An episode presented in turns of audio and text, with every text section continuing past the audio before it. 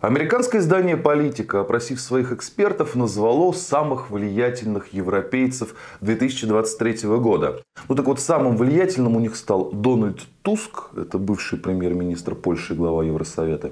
В номинации «Мечтатели» побеждает президент Украины Владимир Зеленский, а в номинации «Разрушители» глава Центробанка РФ Эльвира Набиулина. Ну, вообще, знаете, я издание «Политика» достаточно часто цитирую, постоянные читатели знают, действительно его люблю, потому что там в отличие от многих других американских изданий, там бывают представлены очень оригинальные, обоснованные точки зрения, и она старается держаться на схваткой. Да? Но то, что это издание читаю и люблю, это не значит, что там нет э, всяких мусорных материалов, откровенно, откровенных фантазий, э, лжи, политических технологий, ну, в общем, всего того, чем славны Вашингтон-Пост, Нью-Йорк Таймс и другие крупные американские газеты. В общем, мусора там навалом, и вот это вот, это вот я даже не знаю, как назвать. Но это как бы откровенный мусор. Давайте я коротко прокомментирую все же. Почему Туск самый влиятельный? Потому что они на Туска очень дико надеются. Они считают, что вот сейчас придет Дональд Туск в качестве премьер-министра Польши нового. Да, и это избавит Евросоюз от огромного количества проблем, связанных с Польшей. Да, то есть Туск это такой человек надежда. Он сейчас никто. Он просто депутат, но уже самый влиятельный.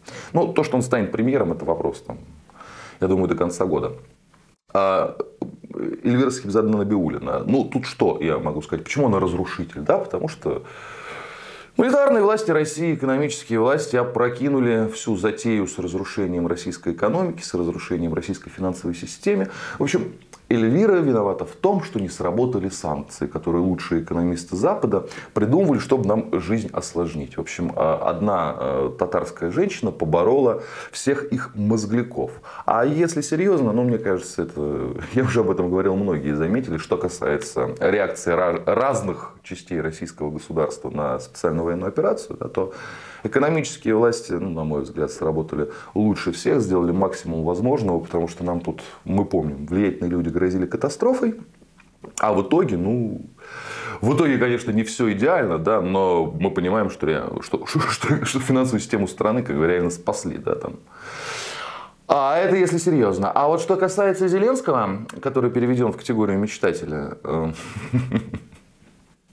Там в статье написано, там его сравнивают э, с Уинстоном Черчиллем, с Мартином Лютером Кингом и с Нельсоном Манделой, потому что он один смог, э, как и эти люди, изменить историю, да, совершить некий э, поворот истории важный.